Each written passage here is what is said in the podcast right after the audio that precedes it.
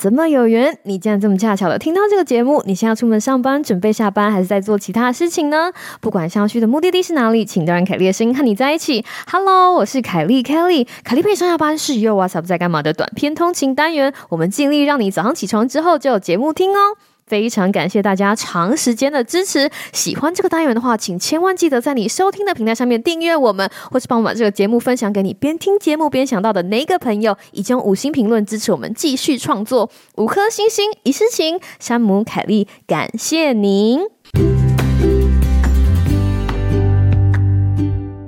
Hello，各位听众朋友，大家好！又见面了，跟凯莉声音一起开始的一天，一定会是一个很特别的一天。哇，最近好久不见，我觉得我每次节目的开头都会跟大家讲说好久不见哈。反正每一次听到凯莉的声音呢，都会是一个非常美好的惊喜。我们这样想就对了。不知道大家最近过得怎么样？来，我们把麦克风递给你，最近过得还好吗？哦，还不错啊，不错不错，真的很好。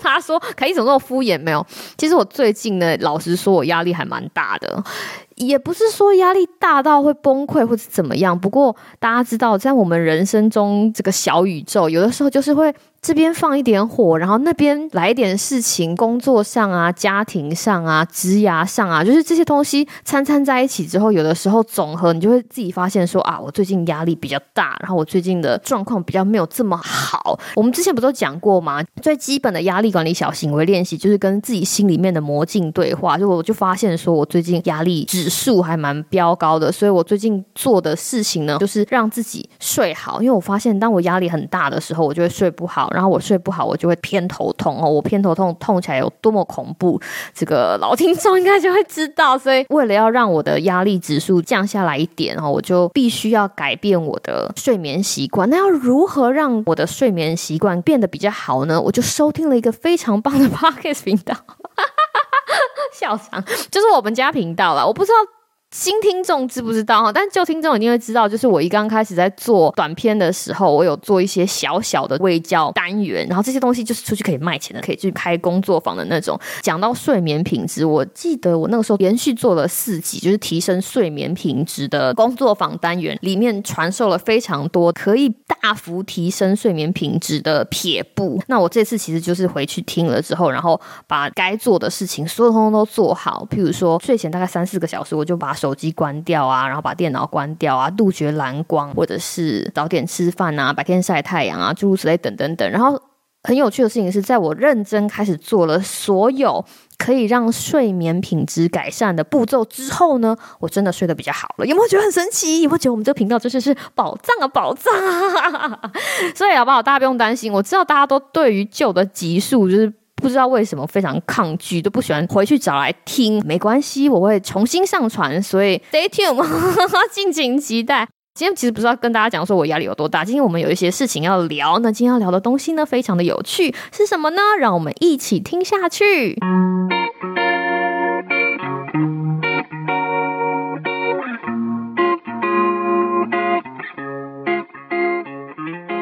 今天要跟大家一起聊的故事呢，哈，其实是起因于前一阵子美国的国庆日。美国的国庆日是七月四号嘛？那那个刚刚好是长周末。我们说长周末就是星期六、星期天跟星期一。所以通常如果有家庭啊，或者是你平常工作很辛苦的人，哈，都会在那个时候安排假期出去玩。周围的同事、朋友、亲戚，基本上大家都是很相同的行程。但是我这个人 毛很多的凯莉小姐，基本上跟我很熟悉的亲朋好友或者是同事。就知道谁敢动我的国庆日，我就会跟谁拼命，他们就完蛋了。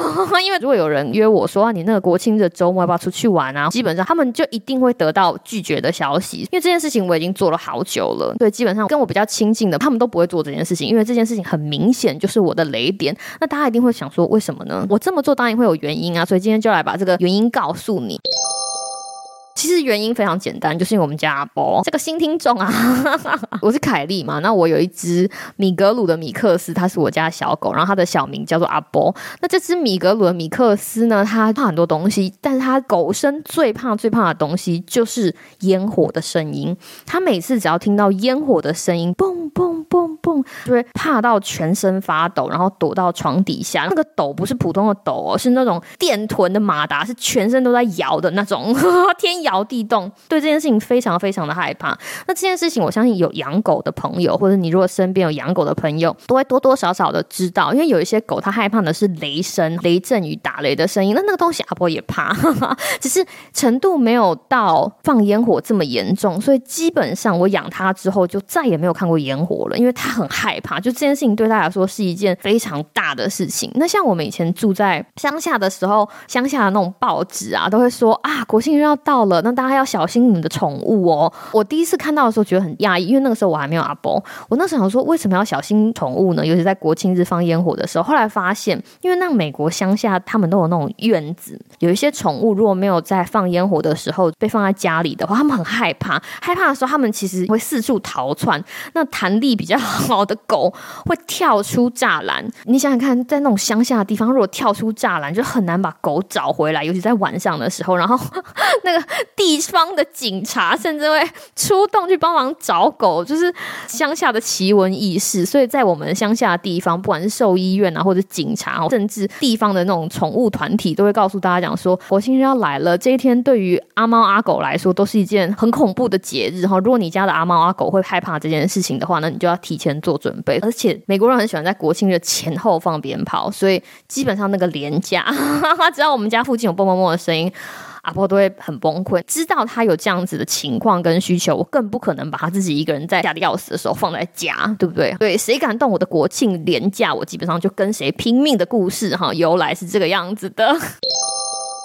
大家一定会想说，哎，那你的国庆日后来怎么样？所以那天呢，打完我们家附近会听到烟火的时间。我们那天就让阿波吃完饭，早早把他抓回卧室，开了一个阿波最喜欢的 A K B 四十八的音乐会。我为什么在节目里面跟大家讲说，有一些小狗喜欢听的音乐类型，其实很像儿歌，就是那种节奏轻快的。那我就放了很多不同的音乐给我们家阿波听。后来发现他最中意的团体是 A K B 四十八，对，就是日本的 A K B 四十八。他听到 A K B 四十八的音乐，我不管哪一首，因为他们就蹦蹦跳跳嘛，对于这样子的节奏感到非常安心。好比说，我们如果出去玩哈，或者在开车，就是那个路况有点颠簸，然后阿波在路上开始呜呜呜抱怨的时候，你只要把 A K B 四十八的 playlist 按下去的话，它就会。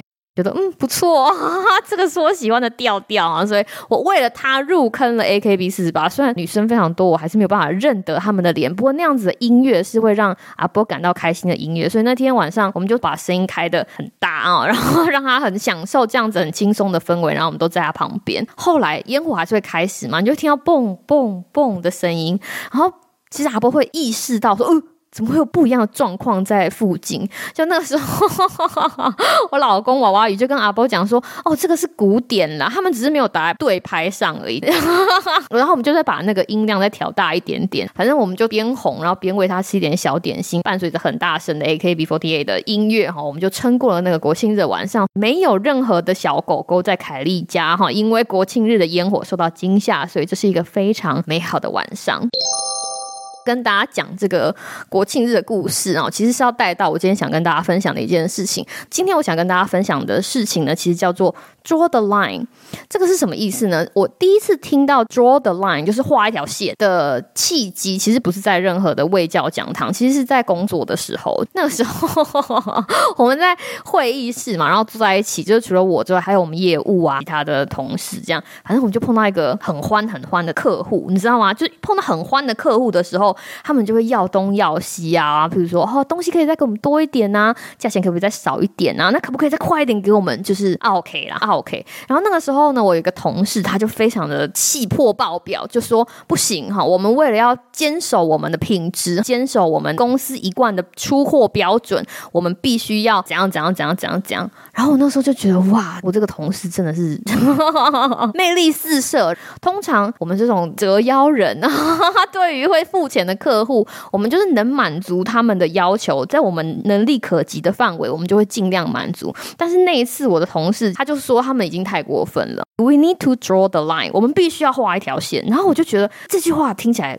好厉害啊，所以我就去 Google 查了一下 draw the line 是什么意思。它的意思是其实就是告诉你说，你如果越线了就不行了。它的概念其实非常简单，你一定会想说，哎，这个听起来很像是我们中文在讲说，哎，你已经碰到我的底线了，听起来概念很相似。可是我觉得它其实有点不一样，在那种电视连续剧里面，通常这件事情就会伴随着拍桌子，就是你已经碰到我的底线了，然后就开始翻桌，或者是泼水，有没有会泼饮料到对方身上，已经到了翻脸的程程度了。可是 draw the line 比较像是我拉出一个界限，然后告诉你说，哎，你越界了就不行喽。它其实比这个底线还要再前进一点点。所以想想看，如果你面前有一张白纸，在你面前先画一条线，那这条线是你的底线，比方说没有人可以越过那条底线。但是英文的这个 draw the line，它其实在你的底线前面，它其实有一个缓冲区域，所以我会把 draw the line 这件事情叙述成，其实你是要画一条底线之前的缓冲距离线，告诉人家讲说，哎。这个是我的界限，你过了这条线之后就不可以了。但它距离你的底线还有一大区的缓冲距离，这个是我对于 draw the line 这件事情的解释。而且我非常非常喜欢这个概念，所以就觉得趁着今天这个机会，要把这个概念分享给大家。那大家一定会想说，为什么我们平常生活的好好的，要设下一个底线之前的缓冲距离线呢？简单来说，就是因为我们生活中会碰到很多白目的人啊，不管是白目的客户啊、白目的朋友啊、白目的亲戚五十啊，对不对？那些七大姨八大婶，有一些很白目的人就充斥在我们的生活上，而且我们。避不掉，你懂吗？他们的白目在于说，他们觉得说我只要一皮天下无难事，或者是我一炉天下无难事。我不知道你有没有遇过这一种的哈，就像客户一样，他就觉得因为我出钱我最大，我只要再 push 一下，我只要再炉一下啊，这个东西。四天太长了吧？我们这个出货很赶呢，那你可不可以三天就给我们报告？或类似这种，或是你的朋友就跟你讲说啊，没关系的，哎呦，你家的狗，你放它在家里抖也不会怎么样啊，对不对？就跟我们出来，反正差不多时间你再回去，然后等你到了那个局之后，他会再找一些差不隆咚的理由把你留久一点。这世界上就是会有这些觉得说我只要再撸一下，再撒娇一下就可以的人，你就要告诉他说 no，这件事情不可以。那你要怎么样用行动告诉他就是在平常的时候就要 draw the line，就要画一条线，说 no no 哦，你只要跨越了这条线就 no no 哦，你跨越我的底线之前这个缓冲距离线就是 no no。这件事情为什么很必须要做？就是因为你必须要保护自己啊，对不对？你必须要对抗你身边这些白目人。就是有一件事情你必须要知道，就是你画的那条缓冲距离线跟你的底线中间这个缓冲区域的大小，其实。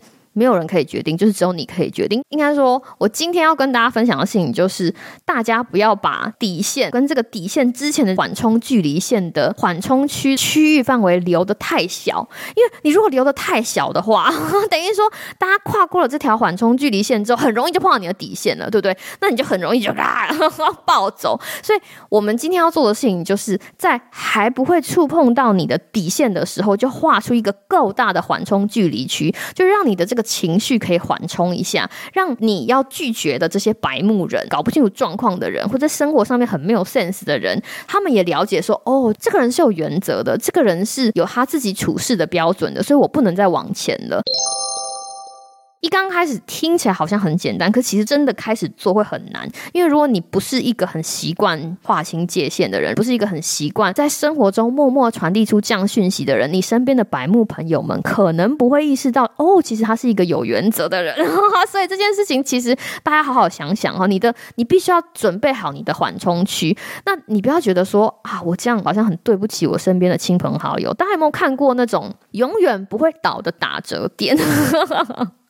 什么意思？就是在路边有一些整天都在老板跑路啊、跳楼打折的打折店，然后你就会觉得说，哎，他们到底在赚什么？像我们以前的家旁边有一间，就是永远都在 final sale，就是砍到最后，然后他那个折都很夸张，打两折、三折。我就三不五时，有的时候会跑去看嘛，然后你就发现说，哎，不对啊，他虽然折都打的很夸张，可他的售价也高的很夸张。这样大家有了解到其中的意思吗？就是。举例来说好了，他必须要赚到三成，他就是会赚到三成，他只是把售价提高了，然后让你觉得说他已经砍到流血，但他其实最后还是会赚你三成。所以其实你在做缓冲区的时候，概念是这个样子，你觉得你需要一个缓冲区才可以抵挡你周围的白目势力跟没有 sense 人的这些势力，所以你可以把那个缓冲区做得很大，你就让他们有一些打折的空间。好比说，你如果跟我一样，我就是不准人来碰我的国庆假期，我一刚开始当然会这样讲就说我的国庆假期我通通都要给我家阿伯，但是其实我要守住的底线就是在天黑之后必须要跟他在一起。可是我基本上就跟大家讲说，你不要碰我的国庆假期。如果 如果真的真的真的有非常非常非常非常非常非常要好的朋友，或者我觉得不得不见的人，我就会说好吧，那还是我们来吃个早午餐。这个就是我缓冲区的弹性，有吗？我可以根据不同的对象来提供这个缓冲区的弹性，就说哦，好吧，那我最多最多来吃个早午餐，这样十一点半大概就可以结束了哈，诸如此类等等等，反正这是一个例子，举给大家听。那我另外一个想要针对 draw the line 哈，我们画一个底线之前的缓冲距离先要讲的事情呢，是这个其实是克制化的。很多事情有标准答案，但这件事情没有这一份答案，它是一个克制化的答案，而且它这个答案就存在你的心中。有些人你觉得跟他很好很好，他的什么要求你都可以为他推推推推推推推，可是有些人他就是普通人，甚至有一些人你看到他身上已经有白目的标签喽，你就没有办法给他们很多的优惠，因为你知道他会讲。难听一点，得寸进尺，对不对？所以。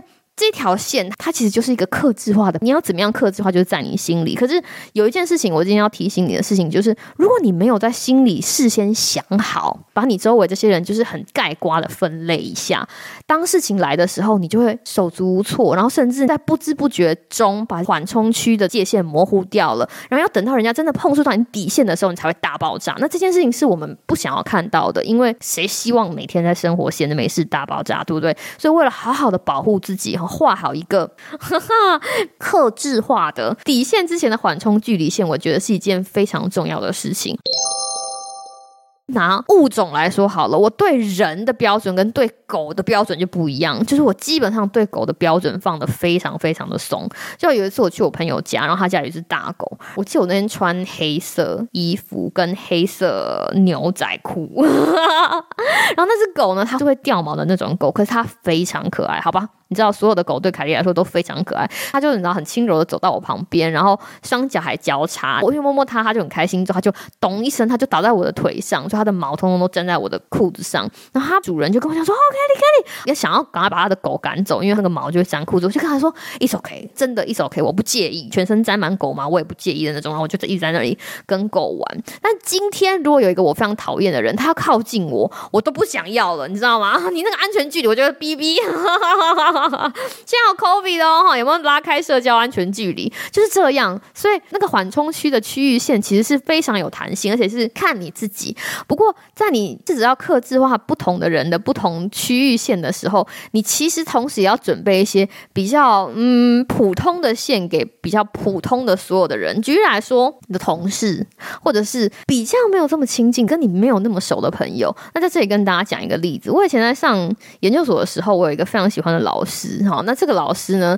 好了，这老师长得很帅啊，但是他很特别的事情是，他就是把他的原则讲得非常清楚。我印象非常深刻，就是他在第一堂上课的时候就跟大家讲说：“各位同学，大家都成年人了，告诉你们，我的老师生涯准则就是 When I'm home, I am home。”当我回家的时候，表示我就回家了。那这是什么意思呢？表示说你完完全全可以在下课之后寄给我 email，但是我有没有要回你是我的事，而且基本上我不会回你，因为我回家之后我的时间就是贡献给我的家人，所以你不要期待说你晚上十一点寄信给我的时候，我可以在晚上十一点三十就回你。所以如果你有什么事情要跟我约啊，有什么很重要的事情要跟我谈，你必须要准备。那老师在第一堂课就开门见。现在说这件事情，想当然尔，就是因为以前吃过了很多亏，比如说到期中、到期末，有些要分数的会被当掉的这些东西，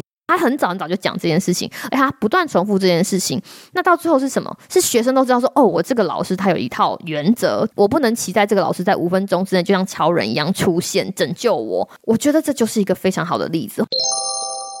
像请假的时候，人家会寄给你 email 嘛，你就会告诉你的同事说，哦，你这几天要请假。然后通常我觉得比较好的翻例就是我今天要请假了，然后我要去一个网络讯号很不好的地方，所以我没有办法回你的讯息，所以请你等我回到办公室之后再联络我。以上好，那像这种我就觉得非常非常的棒，而不是说哦，我这几天要放假，但是呢，如果你有急事的话，你可以 email 我，我几点几点可以看 email，或是你打我手机传简讯，我都会在两个小时之内回你。像类似这种，当然了，这个东西是看情况，有可能你在放假的时候，你有一些重要的案子在手上，你没有办法卸责，但是比较好的范本。会像是我说的前面那一种，就是我要去一个深山，我的网络不够好，诸如此类等等等，所以这就比较像是给普罗大众的，跟你身边一些比较普通的人底线之前的缓冲距离线，draw the line。为什么？大家听到这里就说为什么？其实最简单的原因就是因为为了你的心理健康啊，为了要保护自己。我不知道大家的习惯，可是我觉得在我的生长环境，在台湾长大，我好像没有被这个社会教导很轻松的说不。虽然这件事情其实是主流，尤其在心理健康啊，或者是卫教，你其实认真的去梳理里面的脉络，就会发现有很多很多的建议，其实都指向一个方向，就是你必须要自己去保护自己。然后你要怎么样自己保护自己呢？就是拒绝。那些你真的很不喜欢的东西，说不，勇敢说不。可是勇敢说不这四个字，对于很多人来说，就觉得这真的太难了。我没有学会怎么说不。有的时候，你会觉得对方跟我关系是，比如说很亲近的家人，或者是很好的朋友，甚至是以后必须要依赖他帮助你，或者是同甘共苦、曾经有革命感情的同事，你要怎么鼓起勇气跟他讲说不要？